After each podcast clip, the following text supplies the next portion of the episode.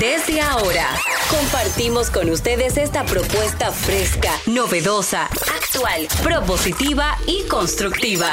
El programa donde la radio y las redes sociales se unen para darte la información más completa y diversa. Bienvenidos al mediodía con Mariotti y compañía. Al mediodía, al mediodía, al mediodía con Mariotti y compañía.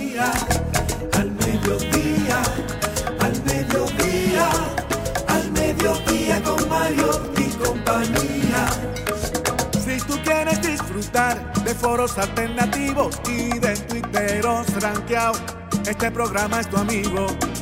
Tu revista meridiana para el talento una vía, para radio y redes variadas y con la canción del día. Al mediodía, al mediodía, al mediodía con Mario y compañía. Al mediodía, al mediodía, al mediodía con Mario y compañía. Si tú quieres disfrutar de página para izquierda, en la calle y el hogar, por eso no te lo pierdas. Para que hablemos un poco de salud y nutrición. Vamos allí camino propio de moda y decoración. Al mediodía, al mediodía, al mediodía con Mario y compañía. Al mediodía, Hola, hola, hola, saludos, saludos, mediodía, aquí estamos al mediodía con Mariotti y compañía. Diversidad, divertida, información sin sufrición, radio, redes, redes, radio, radio, responsable.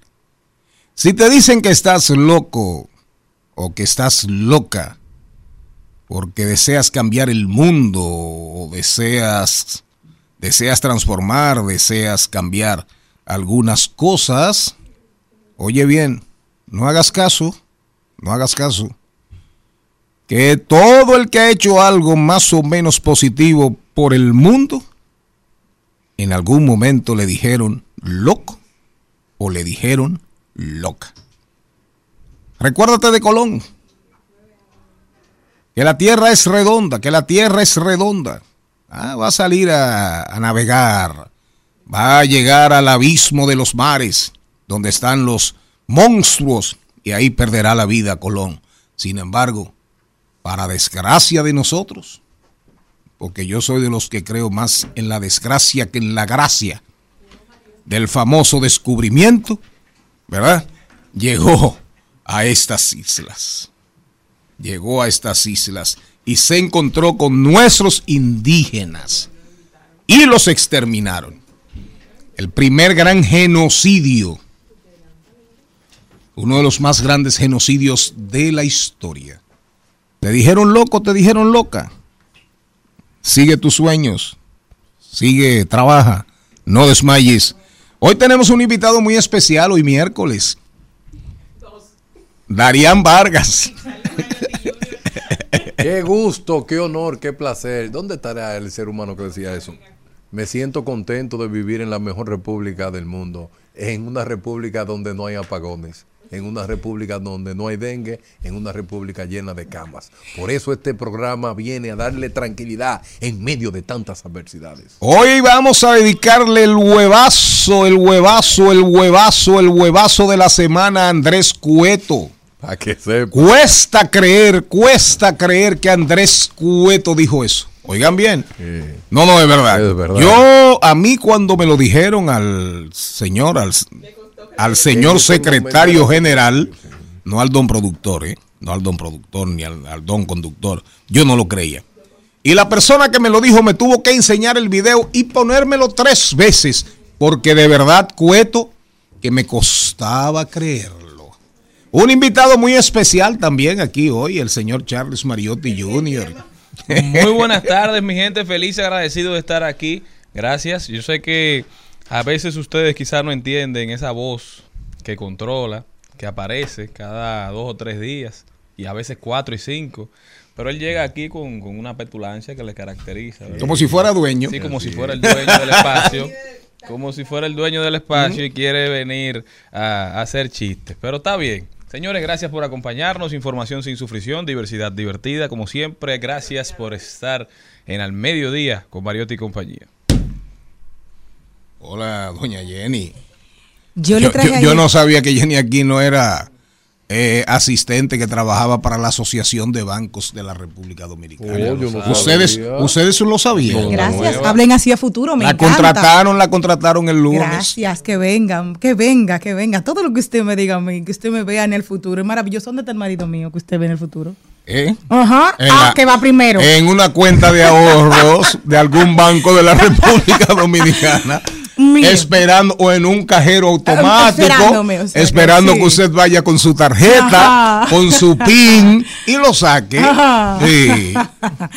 bueno, les cuento, yo ayer traje. Qué risa más hipócrita. Mire, le- yo ayer le traje un, el pandero y usted no estaba aquí. Me traje. Tocamos, sí, Ah, mire, hoy, hoy tengo, hoy tengo una chaqueta. ¿Qué le- Bonito. ¿Qué le parece la combinación? Crema, de- me gustó, Azul, colores. dime. Colores, Azul, dime, mira. Azul. Sí, porque me- en- eh, Azul, dime, ¿qué tú opinas de esta combinación? Calma. Es totalmente calma. Usted Entre, iba para entre el cremitas, azulitos claros, Recuerda, Eh, todo exacto. pastelito, Exacto. empanadilla. Ven, muérdeme si tú crees que yo soy manso. Eso es lo que dice el mensaje. ¿Cómo fue que dijo? Ven, muérdeme a ver si es verdad que tú crees que yo soy manso. Claro. La apariencia. Exacto, exacto. Muy, muy, muy de él. Miren, señores, hoy internacionalmente se celebra el Día de la Adquisición de Talento. Y qué bueno. Ah, Caramba. Me encanta. Oh, mira, Gracias por ayudar. Mira, mira, tres. Ah, no, no, claro. Esto Pero el viene. más aventajado he sido yo. Yo Dice. tengo un, eje- un ejército de Exacto. talentos reclutados, promovidos y empujados. Sí, es verdad. Ahora sí, gracias, mi amor, ahora sí lo sentí.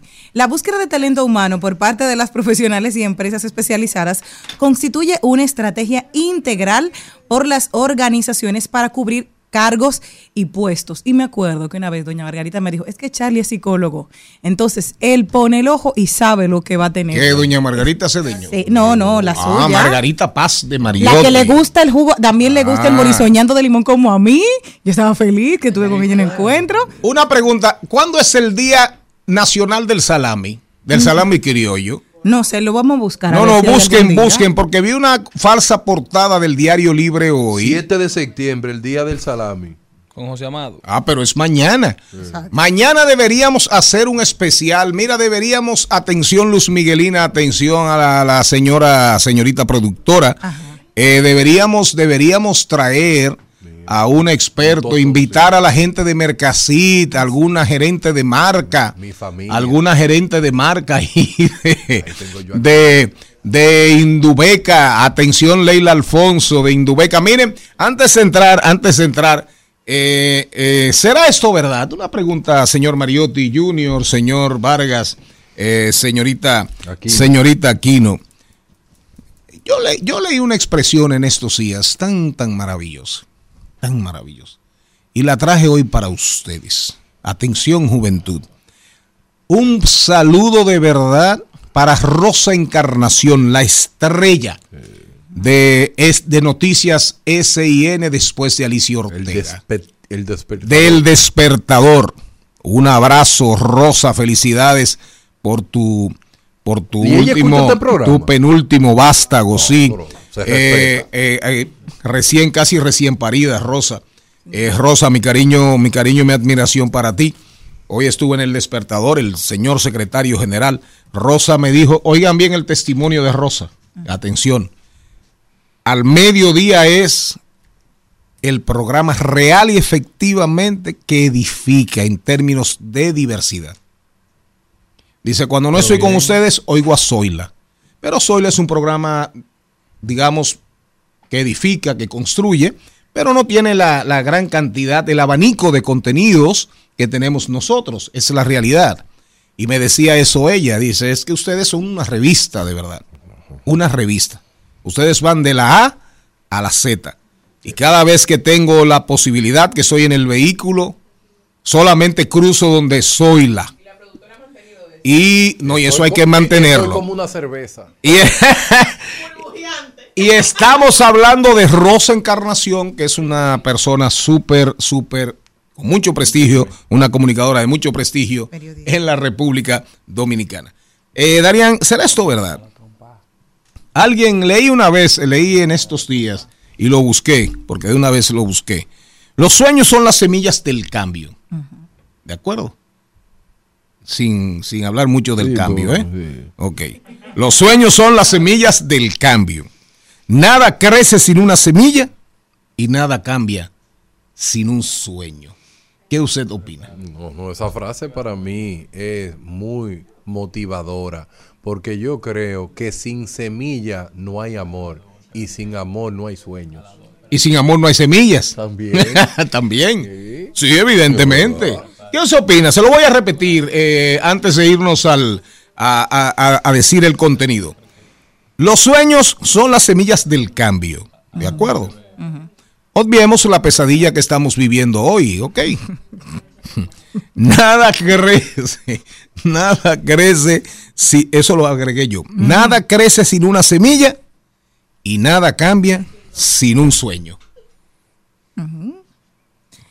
Es la traducción de la ley de la atracción. Tú primero empiezas por un sueño y luego de ahí, si no te mueves, no te va a llegar a la cama. Levántate lindo y trabaja. Eso entonces tienes que... Su diligencia. Ah, totalmente de acuerdo con Charlene. Claro Pero que sí. también quiero hacerle un señalamiento al don productor, al don secretario. No, al don conductor. A quien sea que esté aquí hoy, porque uno no sabe a veces. Es un productor. Porque eh, eh, él se va camuflando híbrido, dependiendo sí, cómo sí, le sí. convenga el tema. La dos mil personalidades.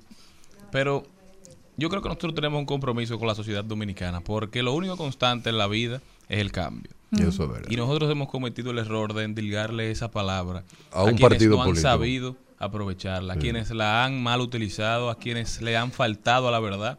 Entonces, no todos los cambios son malos. Ahora este país, de verdad, necesita un cambio. Sí. Un cambio, pero para bien. Sí, pero mire, usted tiene Un un, cambio pro- como el que tuvo usted tiene un programa los lunes. Es verdad. Ese Sí, tipo de así es. comentario para Corríjalo. Disculpe. Ahora, a es propósito de que usted usó de manera frecuente la palabra bien, el bien, el bien. El bien, el bien, el bien, el bien. ¿Qué son los bienes? Los bienes en, la, en el amplio display, catálogo de bienes, están los bienes transables, los bienes no transables, están los bienes económicos, están los bienes no económicos, ¿de acuerdo? Ejemplo de un bien no económico, el aire. Ejemplo de un bien no económico, la lluvia, el agua, el canto de los pájaros, un La amanecer, grama. un atardecer.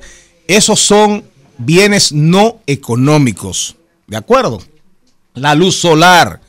Ahora, a propósito, vamos a la palabra bien. Bien, bondad, bienestar. Dijo Ronald Reagan, señor Vargas.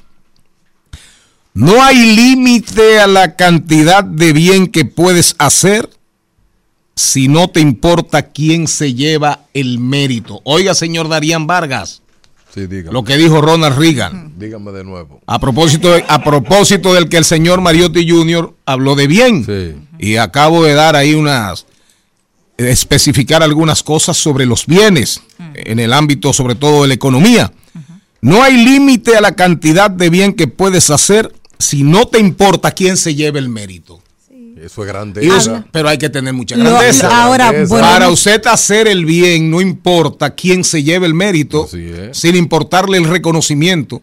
Hay que ser un ser humano de En la verdad. Segunda Guerra Mundial. De verdad. En la Segunda Guerra Mundial, en el desembarco en Normandía, mucha gente hicieron eh, ideas grandiosas, pero yo creo que eso nomás se lo llevan dos o tres gente, eh, eh, como, como los aplausos. Por eso yo no quiero saber mucho de, de N.C. Howard. A propósito de lo que ¿De dice... Nancy Hammer o de, o de Dwight Eisenhower? Eisenhower.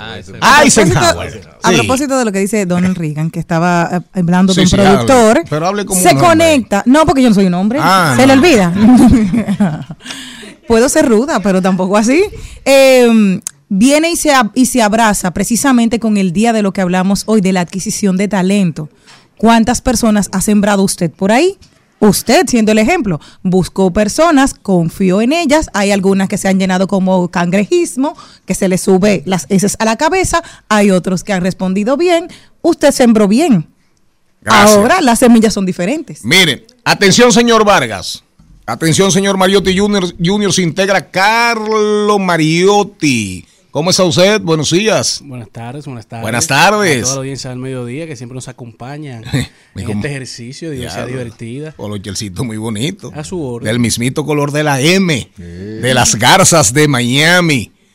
Lionel Messi acabando, caramba, Lionel Messi, unas dos asistencias maravillosas en el juego contra, contra Los Ángeles. Sí, Algarabía total. El que debe estar contento el guardaespaldas de Messi. El sueldo de ese señor es 12 millones de dólares al año. Un ex profesional de las artes marciales mixtas. Pero se lo gana. No, tipo es un un suplé a trabajo. uno. Le dio un suple a uno que casi lo mata en un ti- partido. Si Messi dura jugando 90 minutos, él dura 90 minutos corriendo el campo. Oh, pero Porque ya si tú Messi va, sabes. va corriendo, él va corriendo por afuera. Así ¿Es es. verdad? Así es. Porque tú sabes que en el fútbol sufren mucho Claro. los fanáticos. Y se te tiran. campo. Y se te tiran. Entonces él va del mismo lado que va Messi, le da la vuelta 25 veces a la cancha. Atención, eso en los deportes ahorita. Señor Mariotti, escuche bien, señor Mariotti Jr., los dos Mariotti, el señor Vargas Mariotti Espaillat, Jenny Aquino, Jenny Aquino Mariotti, también. Gracias. Gracias. Pablo. Oigan lo que dijo Peter Drucker. Ese sí es duro. Economía Sí, sí, sí. Peter Drucker, que fue un gurú, oigan bien, el que no leyó aquí en los del 60 para acá, 65, 70, 90, el que no leía Peter Drucker era un analfabestia. El tigre, un tigre conjunto con Alvin Toffler, la en la época de la teoría del justo a tiempo, todo el tema de los cambios que impuso el, el liberalismo en las economías, la apertura, la competencia. Oiga esto, señor Mariotti Jr., los dos Mariotti. El mayor peligro en tiempos de turbulencia no es la turbulencia, punto y coma, es actuar con la lógica de ayer. Wow. Señor Mariotti Jr., Quedarse en el pasado. es actuar con la lógica de ayer. Genial, Peter Drucker. Dígame usted.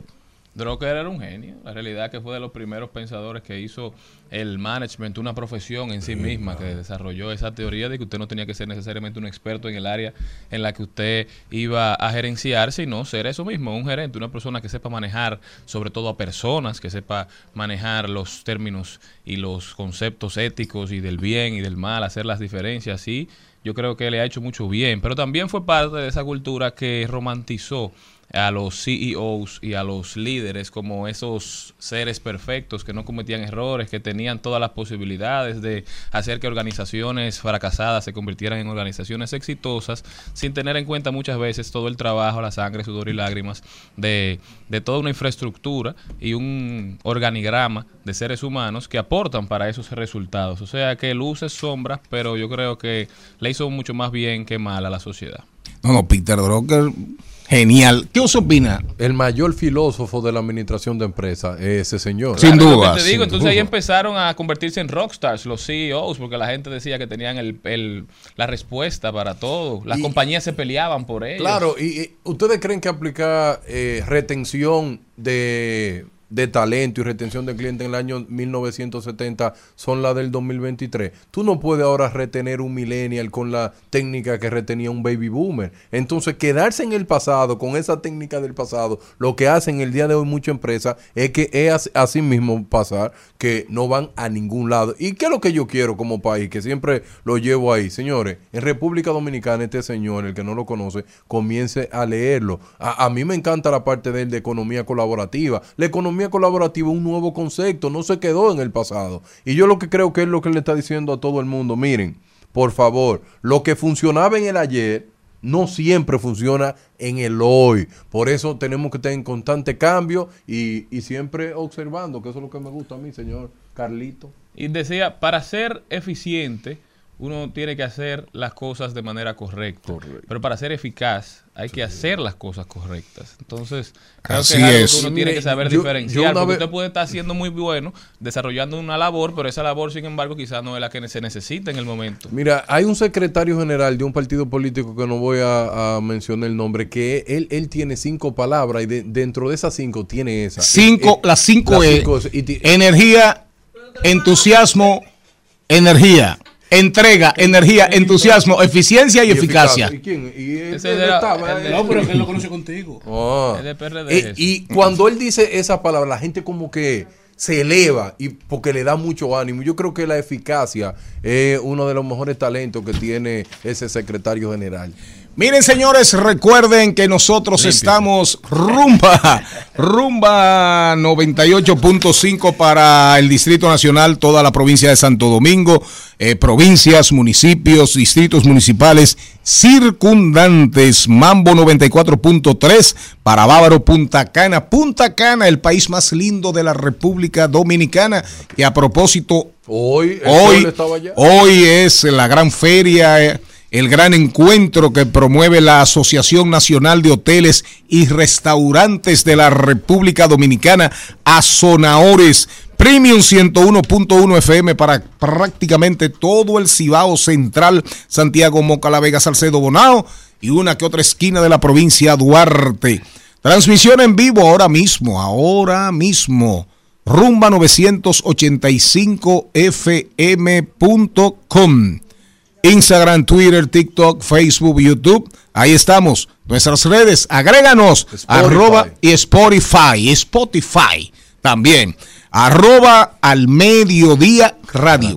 Arroba al mediodía radio. Nuestro correo, sugerencias, preguntas, cuestionamientos. Aceptamos hasta insultos.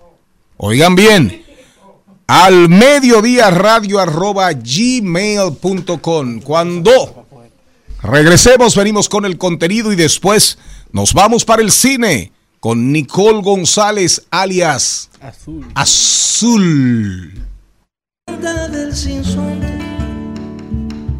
si no creyera que en el monte se esconde el trino y la pavura si no creyera en la balanza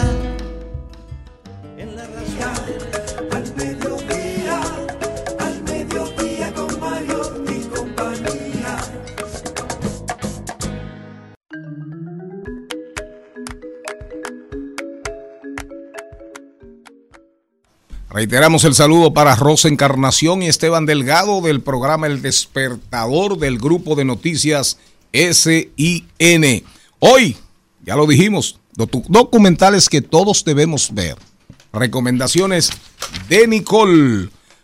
Nadia Tolentino, promociones de marcas políticas. Atención aspirantes. ¿Por qué el administrador bloquea tu cuenta? ¿Cuándo y cómo usar la promoción? Opinión de esta ola de pagar promociones excesivamente costosas. ¿Qué tan positivo o negativo puede ser? Atención los aspirantes y las aspirantas. Pablo Shea, director de cine. Ese Pablo Shea será familia Oh, de Claudio, Claudio es Shea. Claudio. Será familia de Claudio Shea. Yo espero. Hablemos de de mascotas. y, es chinito también. con Vilma Gómez, médico veterinaria, y todos nuestros segmentos. Hiciste Hablemos de Tecnología ayer, Nosotros que te lo de- mandé. El de, el de los... Era sobre biotecnología, sobre aspectos de salud, De una- de cosas que se están estudiando. de algo para el intestino por Porque, ahí, claro, que es nuestro búsquelo, cerebro emocional. Lo tenemos para hoy porque yo quería que usted estuviera aquí Ah, conmigo. Porque no todo es teléfonos ni aparatos electrónicos. No. La tecnología va más allá. La tecnología va más allá de un teléfono celular, del desarrollo de aplicaciones, de armas nucleares. Sí. Tenemos deportes, tenemos de todo. Diversidad divertida, información sin sufrición. Radio y redes, redes y radio, radio responsable. En, en Al Mediodía con Mariotti y compañía. Vamos al cine. Vamos al cine. Vamos al cine. Vamos al cine. Vamos al cine. Azul cuando en silencio por fin te besé. Azul sentí muy dentro nacer este amor azul. Miro y en ti puedo ver la estrella que siempre soñé. Azul y es que este amor es azul como el mar azul. Azul, que te quiero azul, está con nosotros. Cuéntame, ¿cómo estás? Todo bien, todo bien, feliz de estar de regreso. Cuéntame qué nos tienes para hoy. Documentales que todos debemos ver. A la gente como que no le gusta, se resiste. Pero hay documentales que son muy entretenidos, aparte de lo que enseñan, de lo mucho que enseñan. Se resisten, pero aún así en los últimos tiempos hemos visto cómo todas las plataformas están incluyendo un montón de documentales en su, su catálogo. Y hay que recordar que el documental es no es más que la expresión de un aspecto de la realidad mostrado de manera audiovisual.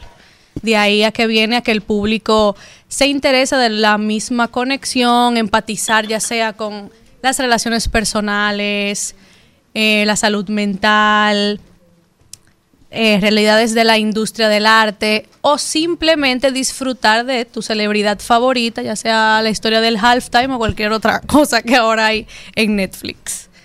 Dentro de todo esto, traje unas cuantas, unos cuantos documentales para recomendar. Claro, cabe destacar que hay muchísimos más, porque hay documentales para los gustos, los colores y para todas las curiosidades. Pero los favoritos tuyos, lo que tú recomiendas, ¿cuál- ¿cuáles son? Entre los que recomiendo y los que están en un top 5 de, de los más importantes también que han mencionado hoy día. quiero preguntar una cosa. Claro Hay que sí. documentales que tú te puedes reír. Porque la Sí. gente, no, no, Sí, porque sí. la gente, ya claro, tú me dices documentales, ya una, una palabra como siempre Claro. de catástrofe, siempre de desgracia, siempre de que el, el infierno y el mundo se van a acabar. O sea, esa es la sensación cuando tú oyes No, claro. documentales. Claro, Entonces quería saber, ¿hay algunos que tú te puedas sonreír y estar contento? Claro, claro. y si no los tienen mezclados, porque no puede quitar el aspecto Histórico. real, drama o histórico, pero tú puedes agregar lo jocoso en medio de eso. Perfecto. Uno de esos, que era con el que iba a empezar, es Senior, SR, punto, por si acaso. En Netflix lo podemos encontrar. Ah, Habla. papá de Robert Downey Jr. Exacto. Buenísimo. Tiene esto de celebridad, familia, la nostalgia que eso trae y, jun- y justo lo jocoso. ¿Y quién fue el papá de Robert Downey? Porque Robert Downey Jr., el- bueno, el padre, que es Robert Downey Sr. Eh, Sí, sí, porque quién fue. ¿Qué Exacto. Fue un actor y cineasta de, o sea, americano. eh, y él y director también, pero justamente era del género com- comedia. O sea, se conoció mucho por moverse en ese género. Solo que en este documental inició siendo algo colaborativo de la nostalgia de estar Robert Downey Jr. hablando con su padre y analizando todo el retrato de lo que fue su vida y su carrera. Pero resulta que el papá fallece en el 2021, unos cuantos, un cuanto tiempo antes de que Antes de que saliera. el documental. Claro, antes de que se entrara el, el documental.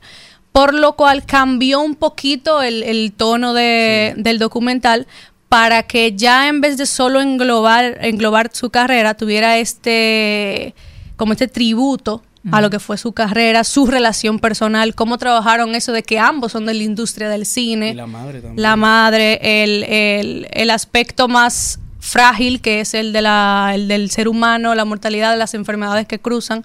Porque a medida que uno ve el documental, uno ve que él está un poquito delicado de estado de salud. O sea, que abarca toda esa realidad de la familia y del arte dentro del mismo núcleo familiar ¿Qué más? por esa misma línea y ya hablando desde el otro lado, pero de celebridades que gustan bastante.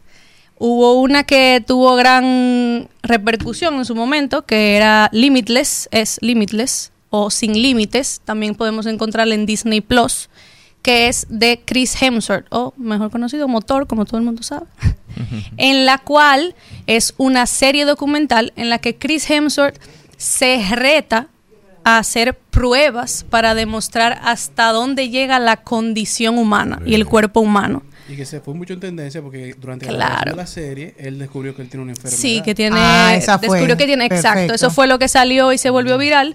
De que en medio de las grabaciones, él descubre que él genéticamente puede padecer de lo que es el Alzheimer. Él, es- Sí. él está, tiene mayor Lo cual, a partir de ahí, él toma receso a la intensidad de lo que son las grabaciones de cine y todo demás. No es que paró para todo el oyente, pero sí tomarse un break más de conciencia para estar con la familia, su esposa y demás por no el mismo sabía que se podía predecir el Alzheimer. Bueno, como él hizo aquí, fue una Claro colaboración sí. con una... No, no, no, no. Sí. Hay, hay unos estudios ya. Que- Sí. No, claro, que tienen que ver, porque ya hay cosas determinadas, aunque sigue siendo una de las enfermedades eh, que hay más por descubrir, más y más y más por descubrir, ya hay estudios que más o menos te acercan a un prediagnóstico por un tema de unas proteínas, una pendejada así. Y a medida de en el documental lo podemos ver ya que Chris Hemsworth se acompaña por un montón de especialistas en la materia, ya que él se mezcla con National Geographic también para hacer el documental. Eh, bueno- Mira, Azul, vámonos al cambio. Claro. Y para cuando volvamos, seguimos conversando contigo. Se integra, en breve se integra. Esa es el Ine Méndez, ¿verdad? No, no, porque pasa que tengo el salto de Socó aquí. tengo el salto alto de Vallaguana en el ojo izquierdo ya, ¿eh? O el salto de Aguas Blancas de Constanza, tú ves. Ahí ya, y veo como lombrices. No, lo, lo veo muy sano, lo veo muy sano. amebas. Entonces ya, eh, no, lo- eh, cuando tú tienes cataratas, ya eh, tú te entretienes tratando de, a- tratando de atraparlas.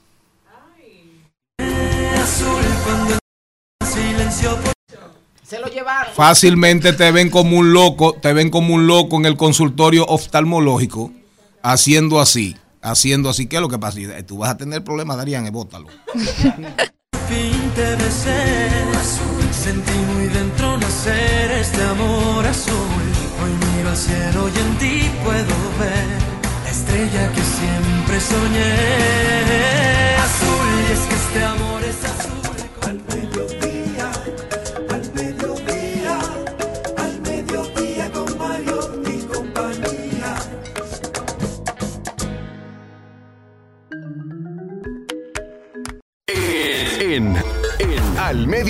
Con Mariotti y compañía. Vamos al cine. Vamos al cine. Vamos al cine. Vamos al cine.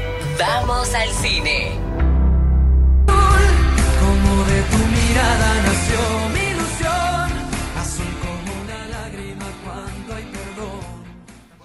Estamos de vuelta, seguimos hablando de cine, dando nuestras las recomendaciones de Azul, de los documentales que ella cree que podemos ver y que serán entretenidos y también agregan valor. Azul, ¿cómo? seguimos. Claro que sí. Estábamos hablando de... Limitless o sin límite. Y, y lo chulo de ese, de ese documental también es lo que pasó entonces con Eva Pataki, que es su esposa, una actriz española, que entonces ellos, ella, como él está predispuesto a tener Alzheimer, ella Claro. hizo todo un, Claro, un montaje. un montaje para, para el futuro. Así que no le vamos a adelantar nada, pero si usted no lo ha visto, ve primero Muy el documental. lindo. Ahora yo voy a ver el documental porque yo Claro. vi la parte de Elsa Pataki. No, y el- los retos en general al- as- a, a los que él se somete son, o sea, son muy particulares. Son retos. Claro, bastante.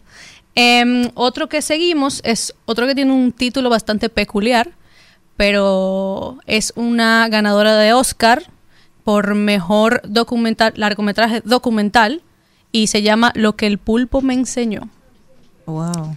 que es una historia que sigue al cineasta documentalista sudafricano, em, en la cual él va un día al- a la costa, se sumerge, él bucea y se topa con un- una hembra pulpo, a la cual él decide visitar todos los días continuamente. Un fun fact es que este documental duró ocho años grabándose. Imagínate. Era una pulpita y No, después- una pulpita. Pero él es reconocido por hacer otros documentales de la vida animal y todo lo demás. Pero en este momento de su vida él se encontraba saturado y estresado. Entonces en esas vacaciones se topó con este pulpo y el documental se basa de esa analogía y el pala- pa- paralelismo que él coge con el mundo actual, el del ser humano y el contacto con la naturaleza. Incluso a medida que tú ves el documental, él deja asegurado que le salvó la vida hacerlo con esta conexión, incluso como le cambió a él la interacción humana con el resto del mundo a su alrededor, gracias al documental. Wow. O sea que bastante recomendado. Y más para que le me guste la vida marina también. Lo que el pulpo me enseña. Claro. Sí, porque abarca mucho la crudeza del tampoco poder in- eh, o sea, intervenir en lo que es que si al pulpo sale afectado o no, no quiero dar spoiler. Pero suceden una serie de cosas en las que él solo se ve como el eh, participante para ver lo que sucede El y espectador. asociarlo, claro, al espectador para aplicarlo en su vida día a día. Le cambió bastante la vida. Otro al cual seguimos, que es una recomendación bastante personal porque me gusta y trae temas eh, bastante eh, o sea, controversiales, que es Amén, Francisco responde, que es en el que se encuentra el Papa Francisco, el líder de la Iglesia Católica, en la cual hay 10 jóvenes de diferentes edades, culturas, viví, o sea, vidas, experiencias, creencias, todo bastante variado. Y él está ahí de un tú a tú en una conversación bastante amena, honesta, vulnerable, ya que los jóvenes le podían preguntar desde el aborto hasta lo que él cree del feminismo, hasta una experiencia personal de uno de los chicos que es bastante es bastante o sea, Dolorosa. dolorosa y, y- y valiente de su parte también tener esa conversación que era sobre la pederastia y, e incluso sobre lo que él opina sobre las, la orientación sexual y todo lo demás. Es bastante interesante. Hay una que le pregunta que si que ella tiene un OnlyFans, ¿esa es? Porque vi como una cosita pequeñita de una joven que le hablaba, pero en TikTok o por ahí por Bueno, en Instagram. TikTok se ven mucho, hay mucho fragmento Cortes. del, claro. Pero es bastante interesante, o sea, siendo temas que tal vez uno puede empatizar en que tú algún día te preguntaste, pero ¿qué él pensaría sobre esto? Siendo la figura de, de la Iglesia Católica. O sea que es bastante recomendado. Y lo podemos encontrar en Star Plus y Disney Plus, dependiendo obviamente del país. ¿Qué más? ¿Qué más? Azul, ¿qué más? ¿Qué más? ¿Qué más? Por otra que quiero poner es de la salud mental, Ajá. que se llama STOTS, que es Ah, del, de ajá, Hill, del psiquiatra eh, Phil Stotts, en la cual hay una conversación entre el profesional, que es Phil Stotts, y el actor, em, que ahora me fue el nombre, Jonah Jonah, Hill. Hill, Que es su paciente. Y- que es su paciente. y- no, perdón, perdón. Pero querían hablar y abarcar, uno, primero el método del profesional, que es bastante visual, ya que él trata que en cada consulta tú puedas tener por lo menos una solución, para poco a poco poder a tu manera y a tu al conflicto con el que tú vas también a tratar. En este caso, Jonah Hill de la ansiedad, el estrés y todo demás que puede afectar en tu vida. Claro, bastante interesante, ya que él tiene muchas teorías y entre una de ellas, por ponerle un fun fact, es el laberinto. Lo que nos pasa cuando nos quedamos mucho en una problemática o una idea. Él lo dibuja como si fuera un laberinto. Tú decides cuándo sales del laberinto, pero mientras tanto a esa idea él le llama el laberinto. Él es muy visual y te hace, hace o sea, asociar algo de tu idea algo visual para que tú puedas verlo e imaginarlo. Y también te habla mucho del punto de vista de él personalmente, porque él Correcto. tiene Parkinson. Claro. Y por eso también él, él- todos sus temas son visuales. y Sí, siempre es muy ameno, él es un- es un compañero. más que escribir. Exactamente. Ahí están las recomendaciones de Nicole, alias Azul. Quería agregar un bono. Un, un- un- bono. Uno último. Un bonus track. Para no dejar a República Dominicana fuera. Ah, hay un documental Claro. bueno sobre nosotros Eh, o de nosotros. Sí, lo podemos encontrar en YouTube. Se llama Isla de Plástico. Que fue en la Ah, que vimos la a. Nashla, David Mm. Mahler Yo la y dirigido, o sea, exacto. Sí, Nashla no es, Y también- Nashla, Con José Nashla María no es nada de plástico. eh. También en Prime Video está ¿Eh? La Cuna del Dembow. También está La Cuna del Dembow. Está también La la cuna cuna, del del dembow. ¿En dónde? En, Prime. Prime. ¿en qué Amazon plataforma? Prime. En Prime. En Amazon. Bastante interesante. Nicole, contacto contigo. Nos, me pueden encontrar en mi Instagram como azul DR rayita abajo. Sí, señor. Ahora miren, vamos a hacer un cruce rápido, sin perder mucho tiempo. Es una mezcla de un ahí lo dijo, de un ahí lo dijo con el huevazo. Con el huevazo. No, miren, un huevo de codorniz, un huevo de codorniz, usted lo pone hasta por la nariz. ¿Me entienden? ¿Eh? Ahora, el huevazo, pero yo quisiera que me pusieran, no aparece el audio de Cueto. Vamos a poner el audio de Andrés Cueto, porque a mí me, miren, cuesta creer, me cuesta creer que Andrés Cueto haya dicho esto ante la insistencia de un periodista. Pero lo podemos sacar directo. Oigan, oigan. Sí, en la región norte, más o menos, y en La Vega. No hay apagones. Estamos aquí hoy reconductando las líneas de seis circuitos de La Vega y repotenciando las subestaciones de La Vega, cambiándole la celda para eliminar unos disparos que se, unos disparos que se estaban generando. Entonces no hay apagones en el país. En la República Dominicana los apagones lo tenían los PLDistas. Entonces ahora no hay apagones, no se va la luz. No. ¿Eh? Muchas gracias. Está bien, gracias. Gracias a usted. Oigan bien, eso lo dijo Andrés Cueto. Son una vergüenza eso. Eso es, eh, no, no. eh, Cu- Cuando el presidente de la República dice que para acabarlo Dos mil millones de necesita dólares. millones de Dos mil No, millones de no, no dólares. se corresponde. Dijo eso- el presidente de la República. Sí, pero ya empezaron y cogieron un primer préstamo para invertir en redes de transmisión. Sin embargo, todavía no hemos visto esas ¿Y quién es. Andrés Cueto? E- Ese El no es el periodista. de De Norte. Es el, el administrador De De Norte. Ah, perfecto. Ese fue el ahí lo dijo. Miren, vamos a El dejar. Morrison del Cibao. No, eh, Morrison es Edesur. Sí, ese pero Edesur. Morrison del Cibao. Ah, el Morrison del Cibao. Sin la misma Miren, mire, ¿eh? Sin la formación. El Morrison del Cibao. Que de este no, porque de este ha tenido como cuatro o cinco. Eh, no, pero de esa es la, la- la más quebrada de siempre. Hay un programa. Y la que más problemas tiene porque es la EDE, es la EDE con circuitos con gente de más bajo ingreso. Eso es verdad. ¿Entiendes? EDE Norte se supone que Pero debería también ser es la zona de, Eh, de norte se que más sistemas aislados tiene. también. También sí que eso pudiera contrapesar.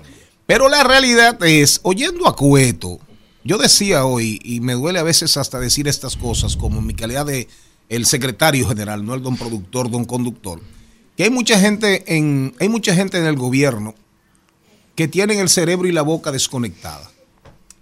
El cerebro, que es, digamos, la racionalidad, eh, el cerebro primario donde comenzó todo, los olores, eh, los, los aromas, eh, los sabores. Y después, obviamente, en la medida que el ser humano fue evolucionando, ya vinieron las otras partes, ¿verdad? Mayor razonamiento, mayor entendimiento. El cerebro se fue desarrollando por partes. Hay gente que se quedó en el primario. Lamentablemente hay seres humanos que, que no, que nos hemos quedado en el primario. En la primera parte del cerebro, cuando comenzó la evolución del ser humano. Eh, En el sapien, exactamente, en el sapien. Ahora, decir eso, ese es, ese es el único ahí lo dijo del programa de hoy. Pero a la vez, para irnos a los deportes, para hablar de Messi, su guardaespaldas, el Mundial de Béisbol, Y se murió el, Mundial de baloncesto. El Eh, entrenador. claro, NBA. Wow, Lo conocí triste. en NBA. Conocí en NBA, tremendo ser humano, qué pena, qué pena. Pero vamos a dedicarle también este, el huevazo, el huevazo, y no un huevito de codorniz, Andrés Cueto. Cartel Film. ¡Qué bola! ¡Wow! ¡Qué huevo!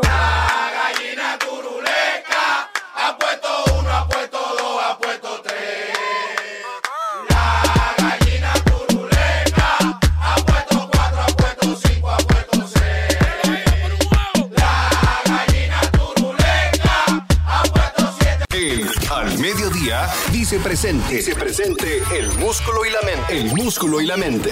Estamos en deportes.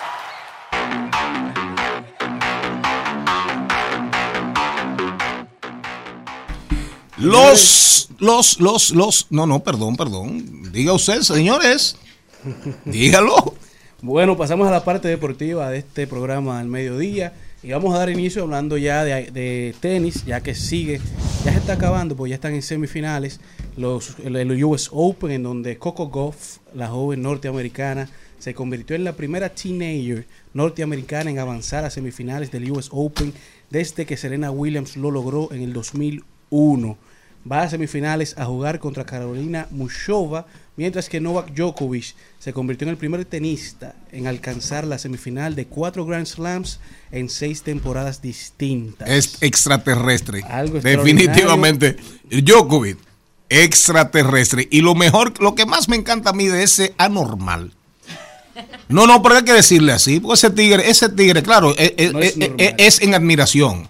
Es en admiración, es anormal. Porque no es normal. Lo mejor es que, mire, ese tigre le importa que lo odien, ese tigre le importa que le digan lo que le dé su bendita Se gana a cualquiera.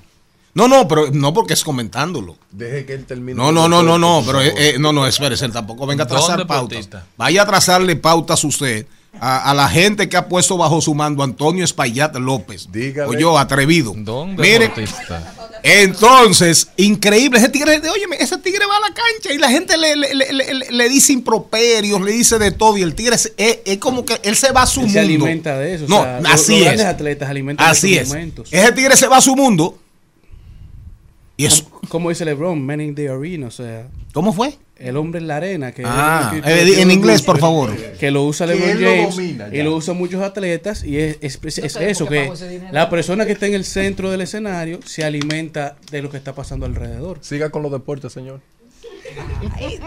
Pero mientras tanto, Ben Shelton, un joven que hizo historia junto a Tiafoe, dos jóvenes no- no- afroamericanos que jugaron en el Arthur Ashe Stadium por primera vez en mucho tiempo, se convirtió en el estadounidense más joven en alcanzar las semifinales en la parte masculina del US Open desde Michael Shank, que lo hizo en 1992. El relevo generacional ha llegado al tenis, ya es la hora, mientras que este estará jugando en semifinales contra nada más y nada menos que Novak Djokovic, mientras que Carlos Alcaraz llega hoy a defender su campeonato y a buscar avanzar a semifinales, a jugar contra Medvedev. Mientras que en las grandes ligas, el venezolano José Altuve, que está teniendo una tremenda temporada, logró su primer ciclo hace poco y ahora lleva cinco jonrones en dos partidos, con tres de estos jonrones llegando en el juego de ayer en la victoria de los Astros de Houston. Mientras que Giancarlo Stanton llega a 400 jonrones de carrera, el dominicano Eli de la Cruz llega a 25 bases robadas en el día de ayer, que hizo un tremendo partido. Llegó en nada más y nada menos que 4 segundos a la primera base, luego se robó Eso. su base número 25. Eli de la Cruz es, es una gacela, sin lugar a dudas, mientras que... Y tiene un machete, un brazo. Así es, es rápido con el brazo y con las piernas. es una Oye, bestia. una pelota que la batearon, le dio en la pierna al pitcher. Le dio al la pifió base. el segunda base. La él la agarró y lanzó un, out. un- un lápiz out en primera. Una locura lo de ese muchacho. es, es espectacular. Que es un, un shortstop demasiado alto para la media. Y o que sea que por lo general a los campos cortos no, no les gusta que tengan ese tamaño porque se le hace mucho más difícil, eh, La agilidad, digamos, la la movilidad. movilidad. Pero este muchacho es un fenómeno. Y que está en su primera temporada y parece que es un veterano. ¿Quién? Eli de la Cruz. Ah, no, él y el de Sabana Grande. Así es. No, Ah, pero él es de Monteplata. De Sabana Grande Boya. Participó en el torneo Pero del Eli. campesino que se realizaba antes en No, no, en el Monteplata. campesino no. No, no fue en el Eli, AA. Eli participó en el doble A. En el Eli fue, para que ustedes sepan, Eli participado en el doble A nuestro, el que nosotros promovíamos en Monte Plata y en el campesino también, porque ellos se mezclaban. Porque el doble A, el campesino era como clase A. eh, exacto, el doble A era doble A, porque participaban muchos release de grandes ligas, Jóvenes que estaban jóvenes que estaban ya camino a, a- ser firmados. Siri jugó claro, allá sí, también. en el doble A mío, en el doble A que yo ¿Dónde Sabana promovía. No. Siri, muchos que están hoy en grandes ligas de Yamasá, de, de la provincia entera participaban, porque ese doble A era un doble A de verdad. De hecho, llegó a ser considerado, eh, llegó a ser considerado el mejor doble A eh, y, y- y Dani, Dani Santana. Dani Santana, Dani Santana. De- llegó a ser considerado el mejor doble A del país. Así es, Eli de la Cruz le da un jonrón a Vallaguana en una final y se arma un bendito pleito ahí en el, en el Play Lugo, en el Play eh, el Lugo, en honor a quien el nombre, y se arma un pleito que yo termino suspendiendo junto con la asociación, terminamos suspendiendo a Vallaguana dos años y no puede participar en el torneo. ¿De acuerdo? Y hacíamos entonces el torneo con solamente cuatro equipos. Peralvillo, eh, Sabana, Monteplata y, y Yamasá. Entonces, quien, quien arma el pleito es Eli de la Cruz, un bebé, que da un jonrón. Y se arma ese maldito lío ahí. Bueno, por poco... al- Lil, a- Aquí no venga a decir palabras obscenas. se armó un, Se- se se- armó un seguimos- lío ahí. Con deportes. Se armó un lío ahí enorme. Eli de la Cruz, así es. Siri, Dani Santana y un regarete de peloteros de Yamasá y de Peralvillo y toda esa zona. Sigue. con los deportes. Luis Reyo y Tria Turner son los jugadores de la semana de las mayores. Tria mientras Turner, que- Trey Turner. Tria Turner. Tria Turner. Tú sabes que estamos en Spanglish. Pero en la NFL, señores, mañana todos los fanáticos del fútbol no- americano, mañana arranca la nueva temporada de la NFL. El partido inaugural viene con el campeón vigente, los Kansas City Chiefs y Patrick Mahomes, contra los Lions de Detroit, en donde los Chiefs y los Eagles, que jugaron el Super Bowl el año pasado, son los dos equipos favoritos actualmente para repetir en esta temporada en el Super Bowl y ver cuál de los dos se coronará campeón, si los Chiefs podrán repetir o los Eagles tendrán su revancha. Pero a nivel de ofensiva, el ranking de las mejores ofensivas de esta temporada tiene a los 49ers como los favoritos, seguidos por los Chiefs, luego los Bills, los Eagles, los, los Jaguares y Patrick Mahomes se proyecta a ser el MVP de esta temporada. Damar Hamlin se proyecta a ser el regreso del año. Dan Campbell, el coach cabecera de los Lions de Detroit, se proyecta a ser el dirigente del año. Y TJ Watt se proyecta que será el jugador defensivo del año en esta temporada que arranca mañana. Mientras que en la FIBA, Alemania logró avanzar a la semifinal. Se estará enfrentando a los Estados Unidos, mientras que Canadá vence a Eslovenia luego de que expulsaran a Luka Doncic en este partido y a Dylan Brooks de Canadá también. Canadá estará enfrentándose a Serbia, por lo que Estados Unidos, Canadá, Alemania o Serbia será el nuevo campeón mundial de la FIBA a nivel de baloncesto. ¿Qué más? Bueno, ¿Qué más? ¿Más nada? si usted, si usted quiere comentar el lamentable suceso de NBA, Claro, claro. Para que la gente sepa, NBA, masajista de la selección, super querido, carismático, gran ser humano, falleció de un infarto. Así es. Mientras regresaba del Mundial desde Manila, de Filipinas, Vladimir Castillo, una figura que se viralizó mucho durante este Mundial con el equipo por su jocosidad, se veía bailando mucho en las celebraciones del equipo dominicano junto a todos los jugadores. Y, y era como, quería mucho como a Carl Anthony Town, eh. A todos los jugadores, tú, tú ves en las redes sociales cómo todos los jugadores expresan su amor por esta persona que ya nos encuentra con nosotros, pero te habla mucho de cómo se daba a querer y cómo los cuidaba. Pero hay que ver, hay que ver las cosas y leerlas entre líneas. Sale un artículo en Estados Unidos donde ubican a Holford coincidiendo, fíjese usted, es un artículo que sale, una evaluación que sale en los Estados Unidos. Algunos medios la recogen en la República Dominicana, la importantizan, la importantizan porque esa información incluye a Holford entre los jugadores de la NBA sobrepagados y hacen unos análisis según una métrica que ellos tienen y terminan, concluyen diciendo que a Holford le han pagado como más de 70 millones de dólares que él no los valía. Ahora, yo te, yo te voy a decir... Que él no los Lo mismo valía. que pasó con Pujol. Pero para, para mí está sobrepagado Es Holford. ¿eh? porque Horford ha jugado todas sus temporadas. Horford fue objeto de varios, de varios cambios. Tu, tuvo en Oklahoma, en, algunos, en Oklahoma no jugó la temporada completa. Filadelfia. Decidió apartarlo, pero después volvió. Filadelfia. volvió- exacto, pero después volvió a Boston y en Boston llegaron a la final.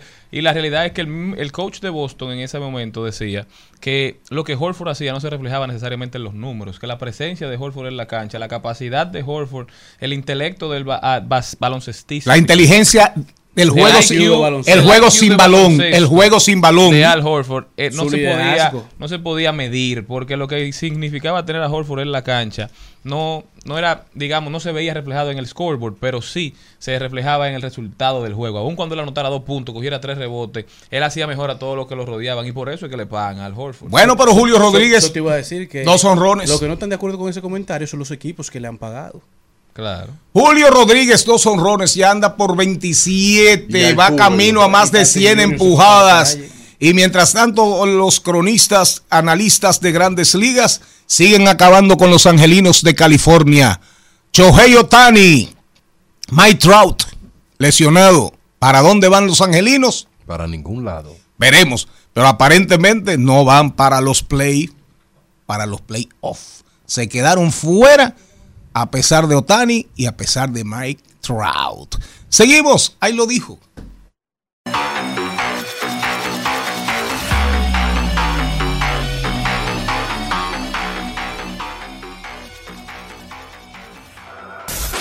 En al mediodía. ¡Ay! Lo dijo. ¡Ay! Lo dijo. ¡Ay! Lo dijo. ¡Ay! Lo dijo. ¡Ay! Lo dijo. ¡Ay! Celiné Méndez se integra. ¿No han subido el comentario, la queja de Celiné Méndez respecto al, al- al- al concurso de Miss Universo? Bueno, em, yo tengo una, y lo dijo, eh, de una actriz que a- me imagino que a todos nos gusta. Señores, buenas tardes. Meryl Streep dijo lo siguiente. Quien no es para ti, no lo será nunca. Así que no te aferres a nadie. Ya vendrán más amigos, más amores, más personas. Nunca mendigues amor a quien no tiene tiempo para ti. Repístelo. Lo repito. Dice Meryl Streep. Quien no es para ti, Repite, pero hazle caso, porque si tú le No, quien no es para ti, no es para ti. aquí nadie no vive ti- más pegado a un teléfono que usted. Ay, Dios mío. Y, respe- y respetando hasta los invitados. Esa reunión ustedes la dejan En la casa, con la un casa. café. Eh, quien no es para ti no lo será nunca. Así que no te aferres a nadie. Ya vendrán más amigos, más amores, más personas. Nunca mendigues amor a quien no tiene tiempo para ti. Ahí está. Maribel Contreras, ¿qué tú opinas de eso, mi amor? Bueno, yo opino. yo opino que el que no quiere a uno no lo tiene que estar buscando. Wow. Bravo. Yo, Eh, hay una cosa que se llama dignidad. Oye, la gente no te tiene que decir que no te quiere. Claro, el amor Sí, sí. propio. Identidad propia. Amor propio, tú estar conforme contigo Pero mismo. un especialista dijo Además, algo. a quien no me quiere, yo no lo quiero. ya. Claro. Un especialista dijo algo que hasta miedo tengo. ¿Qué dijo? Que acortar el pene, ¿Cómo? que acorte el pene, la obesidad y la falta de uso. eh, y la falta, Las no dos o, cosas. y la falta de uso. ¿Y por, y- y Están por entre qué se la cortó usted? ¿Por qué se la cortó usted? lo mismo que a usted. Pero, oiga, pero, señores, antes de seguir con eso, porque Darían está muy preocupado, ya se lo mandaba en todos los grupos. Pero Mariana Downing, la Miss República Dominicana Universo, dijo: No es mi culpa nacer en Estados Unidos. Esto a raíz de todo lo que Y está está pasando. aprendiendo español. Pero también Es que subió un video respondiendo con un libro Nacho Sí. y un Es lápiz en la el lengua, video. aprendiendo. Es viejo el video. Porque ella tiene mucho tiempo ya aprendiendo. La gente cree, Bueno, ya tiene dos meses. Esa fue la mejor Sí. respuesta. Ahí la gente se la metió en un bolsillo. Porque el español es difícil, Mar- señor. Mira, enseñó bien. A, a propósito Parece de eso, eh. Magali Febles ¿Qué tiene, tenemos ¿Tiene una rueda de prensa un- un- ahí lo dijo. ¿Qué dijo Magalis? Dijo, mis paisanos son tan doble moral, les encanta la visa americana, el dólar e ir a parir a Estados Unidos para el pasaporte, es verdad. pero no quieren que la reina hable inglés. Pero ella tiene toda la razón, Magalis. Wow. Yo ahí le doy, repítemelo, por No, no, favor. porque no es que no queremos que hable inglés, lo que queríamos que hablara Ya, no, pero ella va a aprender, miren señores, ella va a aprender Conmigo. español. La- me la manden, que me la manden. Diciendo mapa, puma, papá, mamá. Claro, va a aprender. mamá me mima. Araña. Ahora está buenísima, es bonita, es súper inteligente. Felicitamos a Marc Anthony. Déjenme terminar no. no, pues ya no es de él. Mis casó. Nunca paisanos. Sí, Mis fue, su novio. Bueno, novia. Mis paisanos son tan doble moral, les encanta la visa americana, el dólar para ir a parir a Estados Unidos para el pasaporte. Celebran Thanksgiving, el Día del Pavo, Santa Claus, pero no quieren que se hable en inglés. Los hijos de la diáspora tienen todo el derecho de escoger representar su país. Ignorantes. Claro, Le- y que le lo hemos- tengo lo, una. hemos, lo hemos aceptado en otros aspectos, en disciplinas como deportiva, que si ¿Y la aceptamos a los que viven de la diáspora. Claro, así Sí. es. Pero en el arte y la belleza no lo queremos No, no, no, eh, verdad un dura- aplauso. pero uno dura 10 días hablando del Así mismo es. tema. Así y, es. Y esos son los únicos 10 días que la gente se acuerda de quién es la Que nos traiga la corona, que nos traiga la corona, que es muy Entonces, bello. Un ¿Puedo hacer una aplauso, un aplauso a Magalis No, la corona es Febles universo. por ¿Quién fue la decir, entregó por decir, por decir esa gran verdad. Ahora, si la reina hablase español y hubiese sido un fleje, También es malo. como quiera estuviesen acabando a Magalis Febles. Un aplauso a Magalis. Vamos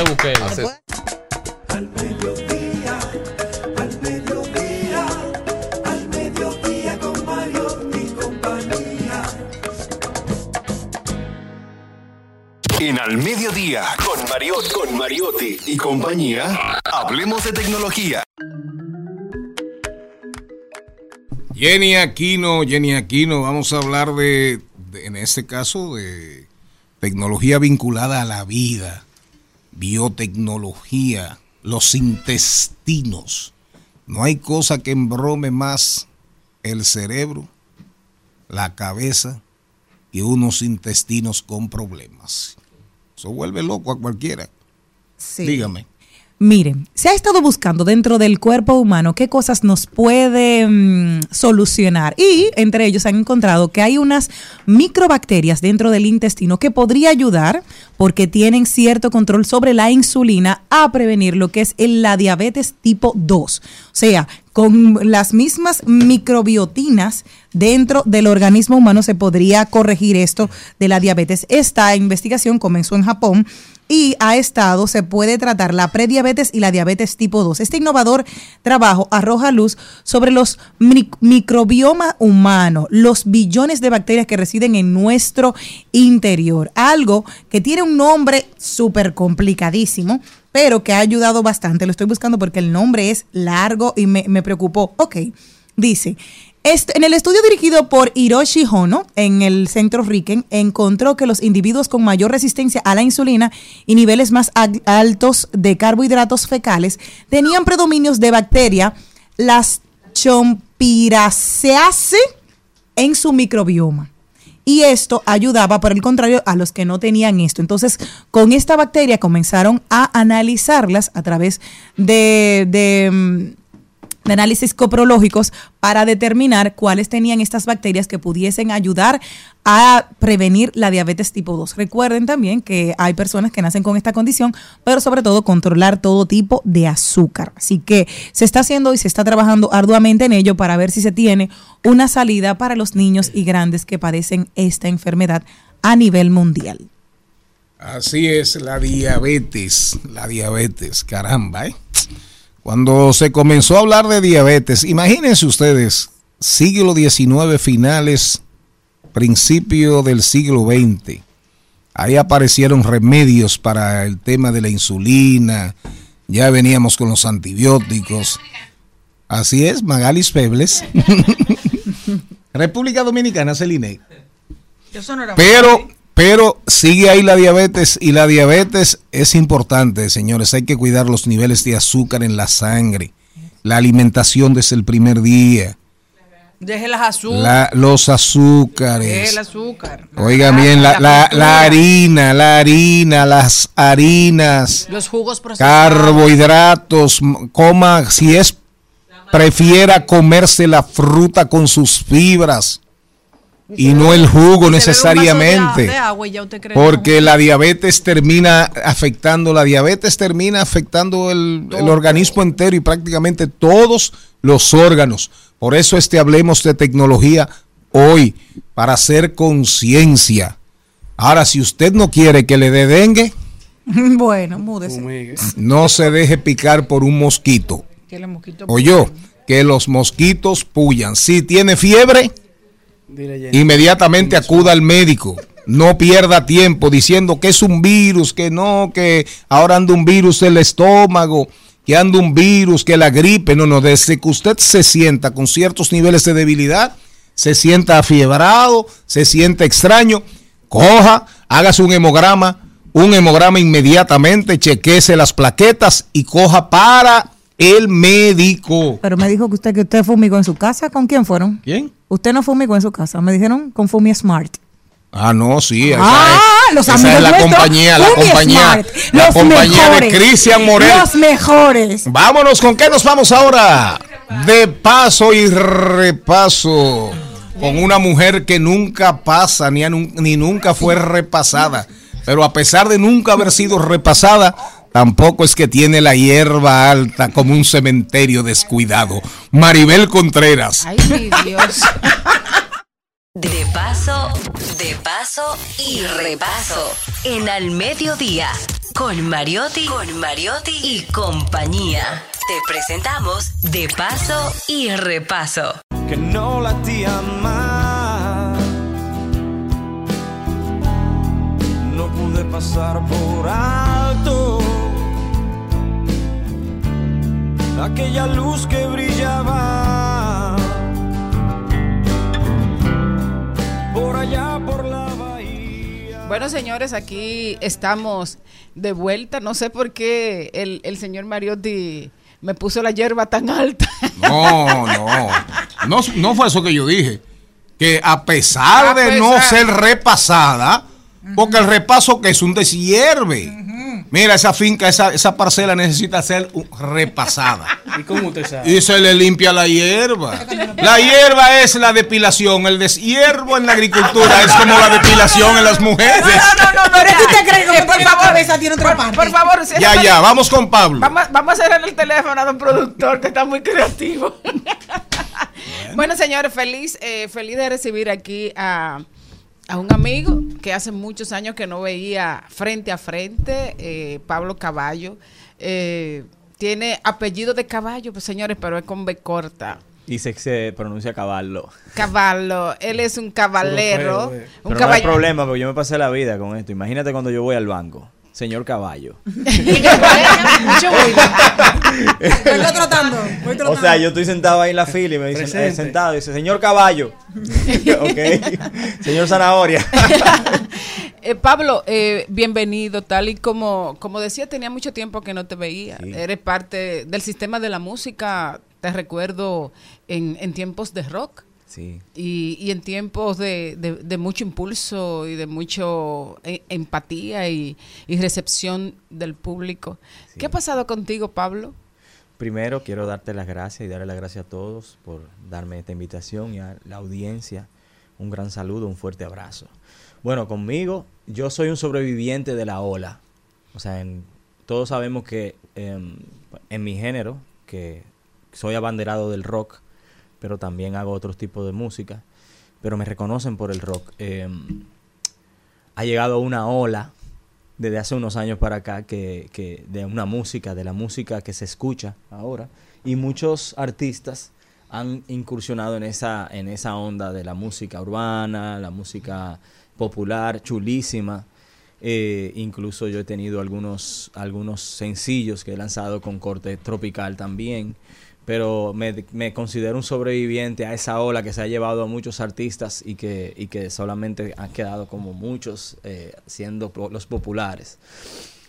Siempre haciendo música, siempre apostando a la canción, sobre todo a la letra, a la canción, a, a tomar el tiempo para escribir una canción que, que no sea solamente algo de dos semanas o tres semanas de, de- de radio, sino una canción que pueda durar, que, que pueda, eh, que, que- que la gente pueda identificarse realmente y escuchar. Cuando una gente, cuando uno escucha música, se siente escuchar música, dice, oh, que diga, uff, qué canción. Puedo, yo tengo canciones que se han mantenido vivas a raíz de los años, 10, 12 años, que la gente todavía la pide, me llaman, me abrazan. ¿Cuál, eh, cuál Noche es? de luna, ¿Cómo dice? la que Un dice. un. Noche de luna, enséñame a soñar. El corazón me llama, la vida se me va. Y por ahí, entre perlas y sirenas, Entre perlas y sirenas. que la estábamos la- escuchando. La estábamos también. escuchando. Y, y básicamente siempre apostando a la música, al arte, a la, a la, a la me, me- canción. me- me gusta mucho esa, esa, esa historia tuya de que inicias prácticamente sin darte cuenta en el arte porque eras seguidor de una banda Sí. y, y faltó el cantante y tú dijiste yo me la sé la canción eh, y subí a cantar y subiste a cantar Eh, puedes recordar cuál era esa banda y, y cuáles canciones tú cantabas de esa banda Mira, esa, esa banda era una banda original de en, en, mi, en mi juventud, eh, hace un par de días. Em, yo andaba buscando un nicho, era yo tenía 15, 16 años, un, un lugar donde comencé a florecer. Mi primera vena artística fue la, la pintura. Yo quería ser pintor. Yo no, yo cantaba en la ducha canciones de José José que mi mamá ponía y todo eso. Pero yo quería ser pintor. Entonces yo era muy fan de una banda de, de rock pesado. Todavía no tenía nombre eh, establecido, pero ellos ensayaban muchísimo. Teníamos como 14, 15 años, yo siempre iba a los ensayos. El día que ellos, un, un día me invitaron y, se, y, el, fa- y el cantante faltó. Y yo me sabía las canciones, bueno, pues yo le pedí que me dejaran cantarla. Y ahí la canté y al cantante tuvieron que volverlo un baterista porque no quisieron nunca más soltarme. Y seguí cantando. El primer día, al cinco meses después de ahí, fue mi primer concierto. Y fue en el Club Codia. Y yo era chiquitito. Yo recuerdo que era el más chiquitito. Y, y a la gente le encantó como canté. Y yo, cuando me subí a esa tarima y vi toda la gente y disfrutamos tanto, yo dije, esto es lo que yo quiero. Ya, yo no, yo no, no busco para otro lado. Esto es lo que yo quiero hacer. ¿Y Cantar. cómo, ¿Y cómo terminó llamándose la banda? Derrame cerebral. Era una banda de rock pesado de la época de los ¿Tú, tuviste un lío con tu abuela por, por, por cantar Porque mi ¿no? abuela, sí, mira, mi abuela siempre tratando de lo mejor para mí, de darme lo mejor. Ella quería que yo terminara el colegio, que yo hiciera todo lo que yo, lo que se supone que yo tenía que hacer, pero yo lo único que quería era tener el pelo largo y hacer música. Y hacer música, de verdad, el approach, ahora yo entiendo, la entiendo a ella, pero también entiendo cómo a mis hijos yo tengo que hacer el approach para, para poder apoyarlos, porque lo que yo quería era tan, tan, tan, tan importante para mí, aún siendo tan jovencito, que yo terminé haciéndolo incluso hasta en contra de mi propia familia. Yo tuve que divorciarme de mi familia por un tiempo para hacer música. Porque la, música que yo hacía tampoco era, era una música romántica y chévere, o sea, era una música que ahora mismo yo mismo la cuestiono. Pero era lo que yo quería hacer y era música, era arte. Quizás si yo me, hubi- me hubieran llevado a una clase de, música, me hubieran encaminado por esa... pe- Pero yo lo que quería era música. ¿Te afectó la fama? Sí, claro. Porque en un momento, cuando yo lancé mi primer disco como solista, rock, en verdad se dio. O sea, mucha gente comenzó a escuchar rock, mucha gente, mucho, mucho todo, mucho de Yo me acuerdo. Mucho, entonces sí, eh, yo no sabía manejar eso. Y, pero uno no sabe manejar casi nada en la vida, uno lo va aprendiendo, en realidad. O sea, y, y sí, me afectó. Y en algún momento toqué fondo emocional y espiritual y tuve que también eh, dar pasos, dar pasos para poder eh, encontrar dentro de mí lo que en realidad yo empecé a buscar cuando entré en la música. Y entonces eh, grabaste para Dios. Grabé para Dios, tuve una, un disco dedicado a Dios, se llama Dios existe. Un proceso bellísimo, bellísimo. ¿Tú sabes cómo se grabó ese disco? Mira, yo hice un concierto en un lugar y nada más fue una mesa. No había más nadie. Nadie más. Tocamos como que teníamos que tocar, como siempre. Y de esa mesa salió una persona que quiso financiar ese disco. Luego de que financió el disco, hubo otra persona que me llamó y me dijo, parece un cuento, me dijo, yo me soñé que te hice una canción, un productor. Y yo le dije, bueno, pero yo estoy haciendo un disco y estoy buscando un productor, entonces vamos a darle, vamos a hacer el disco. ¿Qué pasa con la cosa de Y Dios? claro, y eso fue un, un proceso bellísimo, bellísimo de mi vida.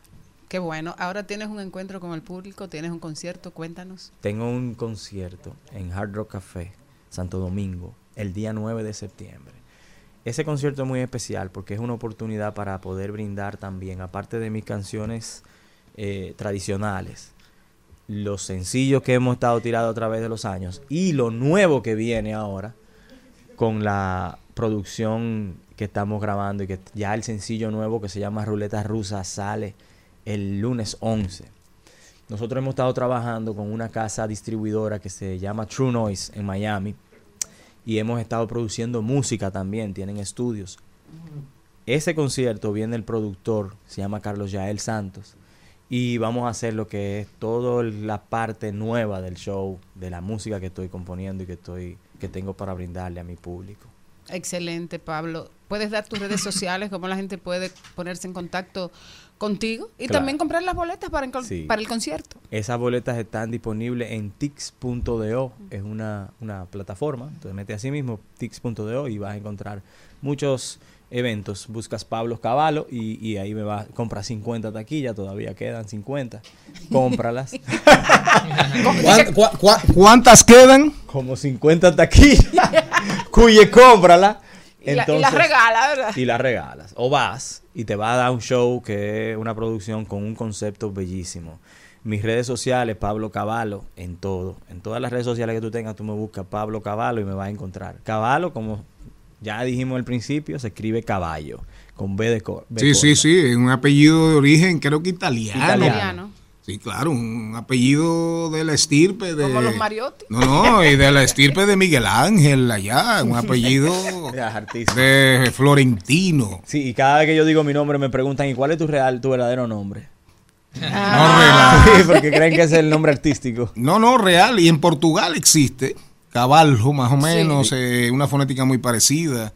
En, en Italia, obviamente, pero básicamente ahí, en, es, es muy de esos países ahí de- del Mediterráneo. ¿Y cómo llegó a ti ese apellido?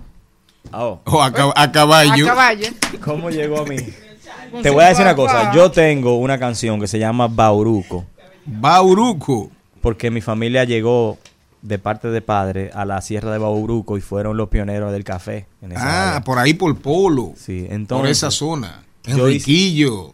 Sí, yo hice una canción que yo le, si quieren, escúchenla, homenaje. Bauruco, que es, habla de cómo yo, cómo me crearon a mí. En ese- por dónde va la cosa. O sea, a mí me hicieron todos los cuentos y, y- y- y mi mente lo procesó, hizo una, una alegoría y, y una, y salió una canción bellísima que tiene un corte tropical y bien ch- chulísima. Se llama Bauruco. Si tú quieres, ponla ahí. Sí, la- ya le dije bien. que la buscara, ya le dije que la buscara, porque Y- queremos y saber cómo se hacen los muchachitos en Y ahí Bauruco. dice, ahí dice, ¿te ha ido el quemadito? ¿Cómo se hacen los muchachitos? Ah, el quemadito. Por eso que yo no, yo no he ido a Bauruco. Sí, al quemadito a la playa, claro. Claro, playa, eh, una playa famosa. Ahí fue. eh, piedras. Tú sabes que yo creo que fue ahí. Porque según lo que me contaron a mí, mi mamá me contó y todo eso, ellos se iban mucho al quemadito, a la tarde, Sí, claro. a disfrutar de la tarde en ese tiempo.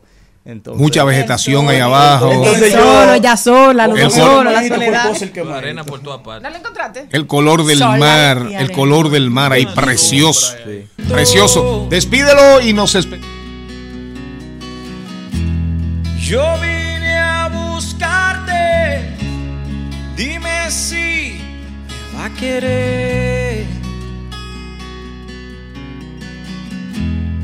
Y si no te hallo, yo voy lo que sé. Oh,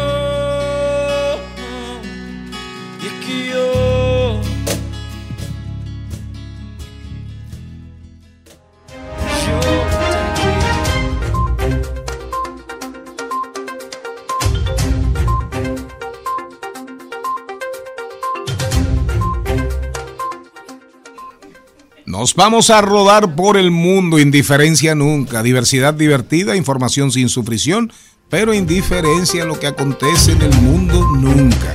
Ahora tratamos de que las informaciones que llevamos no sean tan crudas, no sean tan duras, que verdad, que no nos traigan tanto dolor. De dolor estamos llenos. ¿Quién tiene? ¿Quién arranca? ¿Para dónde se van? Bueno, yo me voy a Connecticut porque un hombre está en... Connecticut, no es Connecticut.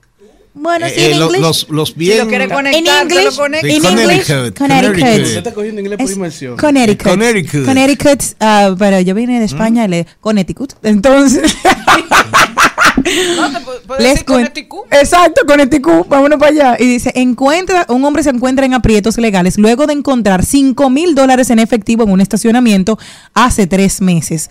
Robert Whittington de 53 años, descubrió la bolsa de dinero en la ciudad de Timbul y creyendo que no estaba haciendo nada malo, decidió quedársela. Sin embargo, la situación tomó un giro inesperado cuando las autoridades lo acusaron de hurto mayor.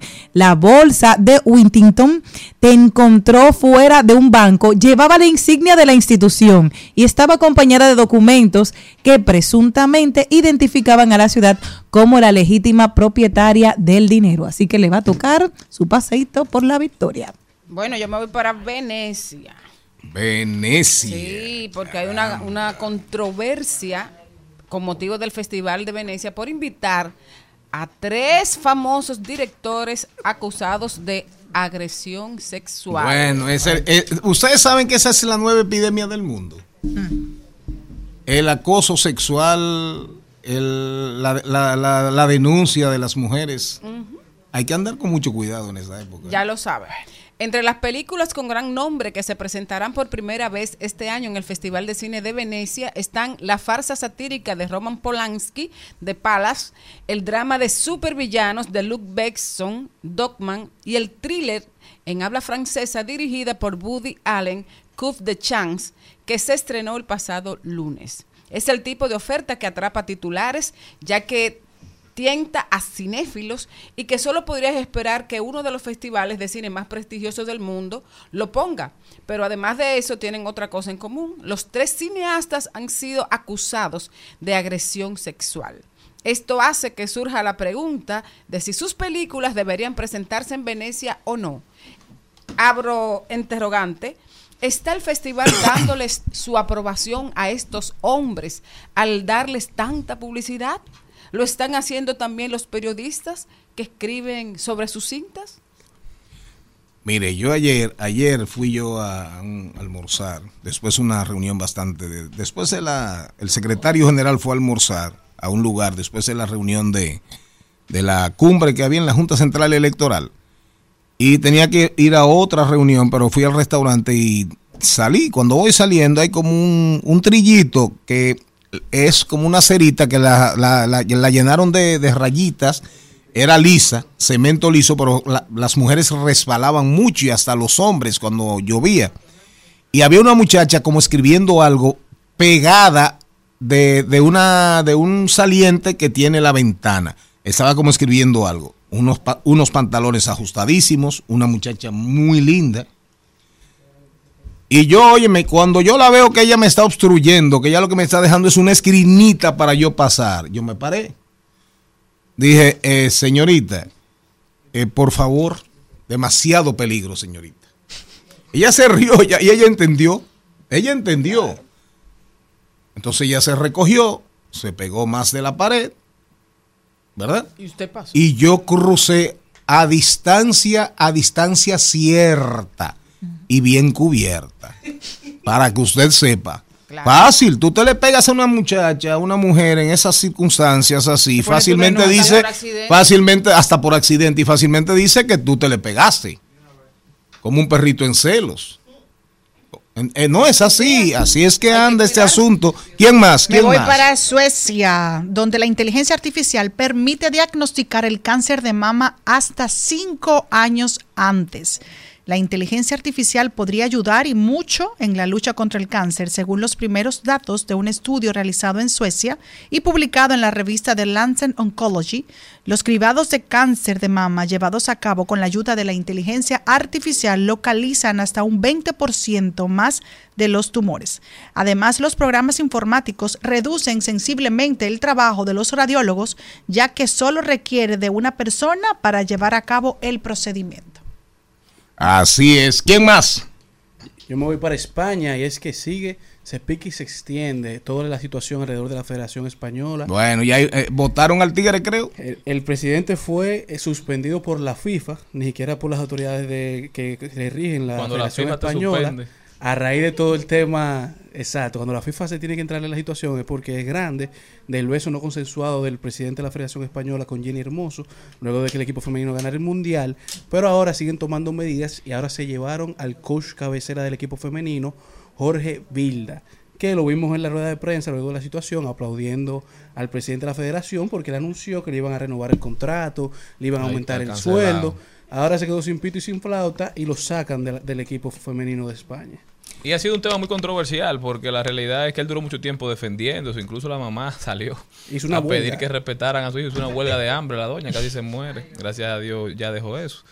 Pero la verdad es que ha llamado mucho la atención de todo el mundo porque las jugadoras no se indignaron cuando sucedió el hecho. Incluso hay videos de ellas en el autobús relajando. O sea, No, no, hay, sa- salieron muchos sucedió. videos de alguna manera protegiendo al presidente de la federación. En ese momento, y era, es como parte de, de la cultura, pero sin embargo, todo el mundo también ha dicho que no estuvo bien lo que hizo, ese reflejo de, de cariño, ese beso obligado. Es quizás así- parte así- de una cultura machista que ya el mundo no permite. Así como Entonces, yo creo que, que es loable lo que ha pasado. Así como salieron los videos de ella celebrando, también salieron muchos videos de otras situaciones, otras celebraciones que él ha hecho eh, acciones que no están correctas Y con que otras jugadoras. No se sorprendieron porque es un comportamiento quizá normalizado, pero que no está correcto. Pero yo me voy a quedar en España, señores. Ustedes seguro tienen algún vecino que ha instalado una mirilla digital, estas cámaras que se ponen fuera de las casas, que muchas veces ya no tienen. No, no, eh, son timbres, pero también son cámaras que hacen la de mirilla, del, del hoyito que antes Ah, había en las la puertas, puerta. para no saber quién está afuera. Ahora son cámaras, ¿verdad? Bueno, oiga lo que pasó en España. Instalar una mirilla digital le ha costado a un vecino 300 euros por una multa que le impusieron. Esto porque han dicho que hay un problema con esta tecnología en cuanto a la protección de datos y la posibilidad de que la captación de imágenes en pasillos donde hay otros vecinos se haga sin que los otros vecinos sepan que sus imágenes se están captando. A través de esta nueva resolución que surge a través de la reclamación de un residente que denunció a su vecino por colocar esta mirilla sin el consentimiento de la comunidad, eh, se estableció que es obligatorio contar con el consentimiento de cualquier persona que aparezca en la grabación y realizar el tratamiento correcto de los datos. Aparte, dijeron también que instalar este tipo de sistemas de videovigilancia es necesario tener la autorización de todos los vecinos, de todo lo que estén cerca, y por eso puso esta multa de 300 euros. Yo creo que esas son las conversaciones que nosotros tenemos que empezar a tener aquí, porque hay edificios donde conviven más de 8 personas en un piso. Entonces, cuando usted tiene una cámara prendida todo el tiempo, y yo estoy llegando a la tranquilidad de mi hogar, yo no sé lo que usted va a captar y quizás no me interesa que usted me esté captando y me esté grabando. Y tú estás diciendo en España, pero yo tengo una amiga cercana que esa camarita que tú dices tiene audio. Y tú sabes lo que pasó. audio. El marido fue a visitarlo, no en serio, fue a visitarlo una persona, tocó la puerta y era una de la noviecita y la mujer en su celular oyó todo. Ah, Oh. ¿En serio? Pero el que no quiera, si usted no quiere que se sepa, No eso es haga. fácil. No lo haga porque el mundo, mire, el prim Oiga, comencemos. El primero que todo lo ve, ¿quién es? Dios. Dios. El ojo mayor, el ojo, el gran ojo de la humanidad. En breve, en breve, ¿con quién conversamos? Con Nadia Tolentino, sí señor, marketing. Marketing aplatanao, promociones de marcas políticas. Aquí hay dos aspirantes, un aspirante y un aspirante. Vamos a ver qué les dice si Nadia le entra a toletazos o no le entra. Ella no se lo.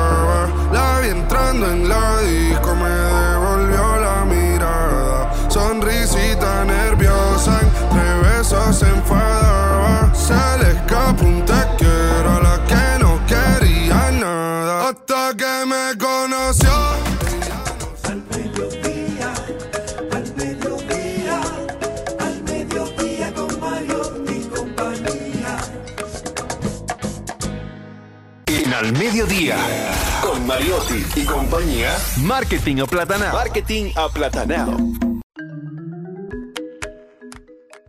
Nadia Tolentino está con nosotros. Nadia, ¿cómo estás? Hola, hola, muy bien. Y más ahora que me enteré de que en RD no hay apagones. Me Amén. siento mucho mejor.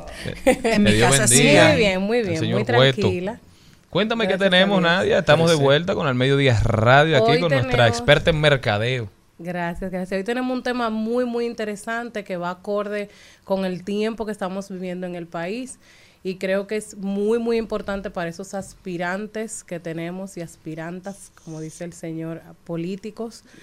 Y vamos a hablar El de las señor secretario. Don el don productor, señor secretario. Vamos a hablar de las promociones de marcas políticas, darle algunos tips, algunas recomendaciones para que puedan ver mejores resultados y para que sobre todo puedan llegar a ese público votante que espera saber un poco más de ustedes que están aspirando a cargos que van a representar a nuestro país de una manera u otra. Entonces vamos a hablar de ese tema tan importantísimo en el día de hoy comenzando con una de las principales problemáticas que tenemos y es que hay muchas cuentas políticas que se han topado con la realidad de que Instagram o Facebook le ha bloqueado su cuenta publicitaria. ¿Por qué le sucede esto? sucede que Facebook, como tenemos estas marcas eh, digitales que son internacionales, estadounidenses, tienen reglas que todos debemos cumplir. Una de ellas es que cuando los anuncios se tratan de temas políticos, temas religiosos, temas de salud o temas de viviendas, a la hora de tú hacer una publicidad, obligatoriamente debes marcar una casilla donde tú le dices a la plataforma que La tu anuncio tiene carácter político. Cuando tú no haces eso, inmediatamente el algoritmo, la cuenta, la tu, tu administrador de anuncios se da cuenta que tu contenido tiene mensajes políticos, se procede a bloquear tu cuenta por violar las normas de la plataforma. O sea, no- Entonces, no, te toman el post, te bloquean tu cuenta completa. te bloquean la cuenta de anuncios. O sea, no tu no cuenta puedes- de que Ah, no puedes Tú- tú no puedes publicar, promocionar sino que no te puedes contenido. promover el contenido. Entonces, cuando vayan a hacer anuncios políticos, las personas que le manejan su cuenta deben tomar este consejo muy en serio. Es decir, desde que tú vayas a publicar tu anuncio, antes de hacerlo, debes explicarle a la plataforma que se está tratando de un contenido que contiene, valga la redundancia, con, que contiene mensajes orientados hacia la política. Entonces, ese es el primer consejo. Número dos. Perdón, y a las personas que ya se la bloquearon, conozco varios compañeros. Bueno, en este caso hay un proceso que se debe hacer para poder pedirle a la plataforma que te desbloqueen la cuenta. También, también hay algunas otras formas. Tú, por lo general, podemos tener más de una cuenta publicitaria y por lo general la tenemos. Entonces, podemos optar por usar, si la tienes, tu otra cuenta publicitaria. O sea, tienes dos opciones, o pedir que te la desbloqueen o utilizar una segunda cuenta publicitaria, que es una es lo más rápido que se puede hacer. Eh, otro de los puntos muy importantes es sobre la saturación de promoción política. Tenemos ahora mismo un público que está visualmente ya saturado de contenido político. Cuando nos vamos a esa saturación a nivel digital, tú puedes lograr el efecto contrario. Es decir, que tú le aparezcas incluso a un público que no es votante, a un público que no va acorde con ese votante que tú quieres atraer, puedes lograr el efecto contrario. Entonces, las redes sociales y la promoción deben ser un complemento de tu estrategia política, de lo que tú estás utilizando de manera externa. Por ejemplo, yo veo una valla de Celine Méndez que solamente me va a decir Celine, me va a decir su partido y me va a decir el año y a qué está aspirando. No me va a decir más de ahí. Sin embargo, en digital, tú puedes mía, llegar, tú puedes llegar a Sí, mí con tu propuesta. Sí. ¿Qué es lo que tú propones? ¿Qué es lo que, lo que tú vienes a solucionar? ¿Cuáles son esas propuestas que van a llamar mi atención y que sobre todo van acorde con esa necesidad que yo tengo? Entonces, por lo general nos centramos en hacer lo mismo en digital que lo que estamos haciendo de manera externa. Una valla con tu nombre, tu apellido y la fecha y tu partido no tiene su- suficiente información para que yo me sienta atraída por tu candidatura. Entonces, lo ideal es que toda tu publicidad, toda tu promoción se centre en tu propuesta. Eso es lo principal. Pero esa información se va a poner en una valla. Digo que esa información que tú tienes en una valla donde yo solamente puedo ver tu foto, Ah, claro, claro. que tú la puedas complementar a nivel digital Sí, sí, con sí. promoción que vaya acorde y que dé información acerca de tu propuesta, que es lo ideal. ¿Cuándo los políticos pueden entender que es suficiente? Porque a veces es too much. Porque recuerden que la las pasadas elecciones, hasta que hubo denuncias de personas que yo lo vi, yo no lo vi porque no estaba mirando por ahí, pero en videos eh, de para adultos, de contenido para adultos, específicamente sexuales, aparecía un candidato. Lo que O sea, pasa- ¿cuándo tú entiendes que Ah, es suficiente? que- Sí. ¿Hasta cuándo tú que- dices, ok, es suficiente que- o, o aquí? Lo que pasa es que nosotros nos hemos acostumbrado a ver una, pe- una política avasallante de mucho contenido, por lo cual el, el candidato político o la persona política, la marca política, puede llegar a entender que nunca es suficiente. Pero lo que verdaderamente genera impacto cuando estamos trabajando marca política es la diversificación de tu comunicación no solamente aparecer de manera avasallante en un solo canal, sino que tú puedas diversificar tus canales y así tú no saturas tanto al usuario por un solo canal, que era lo que pasaba en campañas políticas anteriores. Entonces aquí el tip principal es que tú puedas diversificar los canales, es decir, que no solamente te concentres en aparecer en digital, sino que puedas hacer puedas hacerte de otros espacios que puedan promover tu candidatura de manera sana, de manera de manera diáfana de día porque decían que los dominicanos consumían eran creo 11 mil horas viendo ese tipo de contenidos para adultos aunque la gente no lo dice estadísticamente pero hubo muchas denuncias de ese candidato entonces por eso me llamaron. También, también pero ahí y pusieron cuáles eran las páginas pornográficas donde salían. También tengo una recomendación muy importante y es que tú debes concentrar tu publicidad, segmentar tu publicidad hacia el público votante. Mm. Por ejemplo, pero no, pero de eso no puede Sí, ser porque bien- Valentina en la pasada me tenía loca esa pobre niña que le salían en los muñequitos. Exacto. Por ejemplo, en aplicaciones. Si son aplicaciones que tú consideras que tu público votante las utiliza, sí es importante que aparezca. Pero es muy, muy importante que la marca política sepa segmentar y que tú le puedas aparecer a tu público votante. Pero sobre todo que esto no sea limitativo, porque por ejemplo, eh, volviendo al ejemplo de Celine, vamos a imaginar, no sé para qué eh, Me gusta que me demarcación- coja de ejemplo, sí, sí, para sí, qué verdad. demarcación va Celine, pero de repente... Ay, la uno, mi amor, la uno. Pero de repente, bueno, Celine para la 1.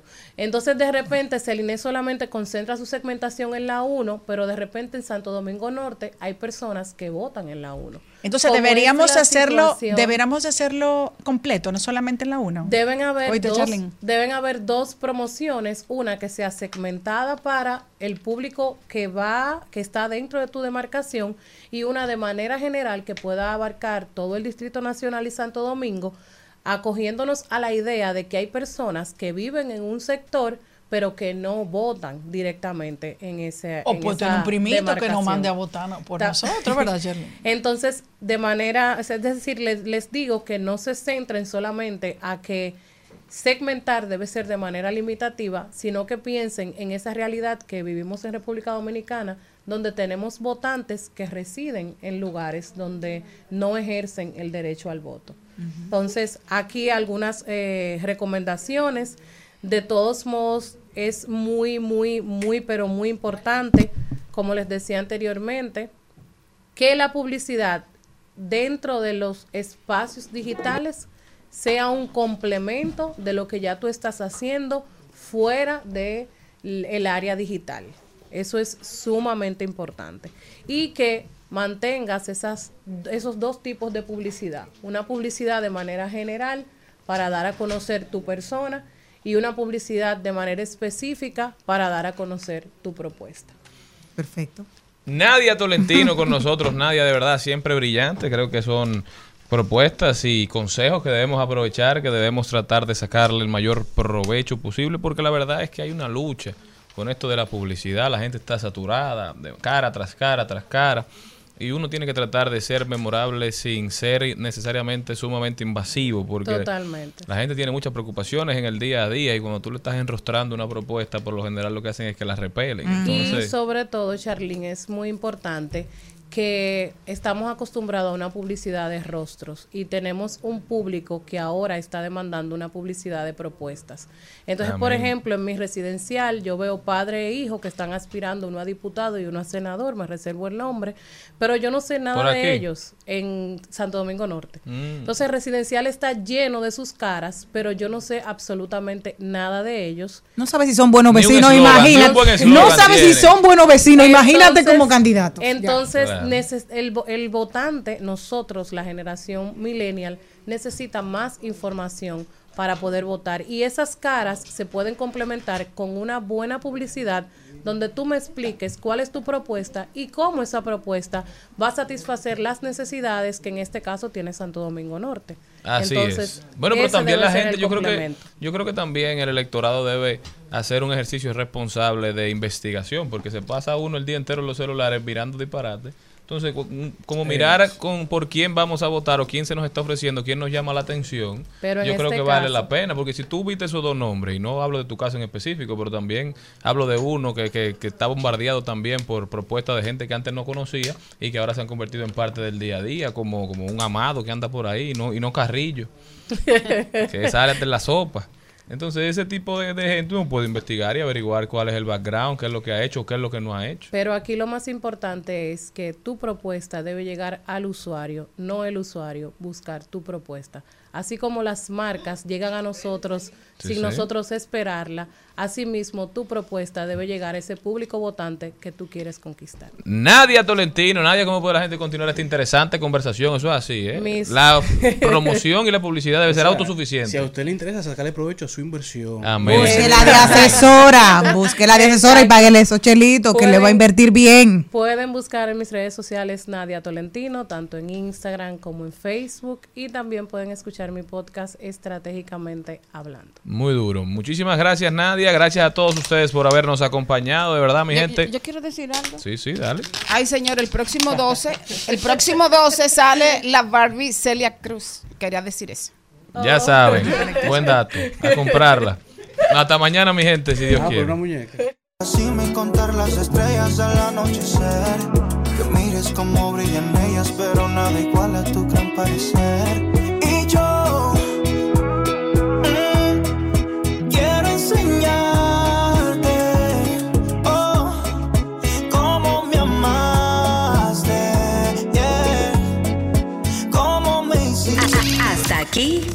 Mariotti y compañía. Hasta aquí, Mariotti y compañía.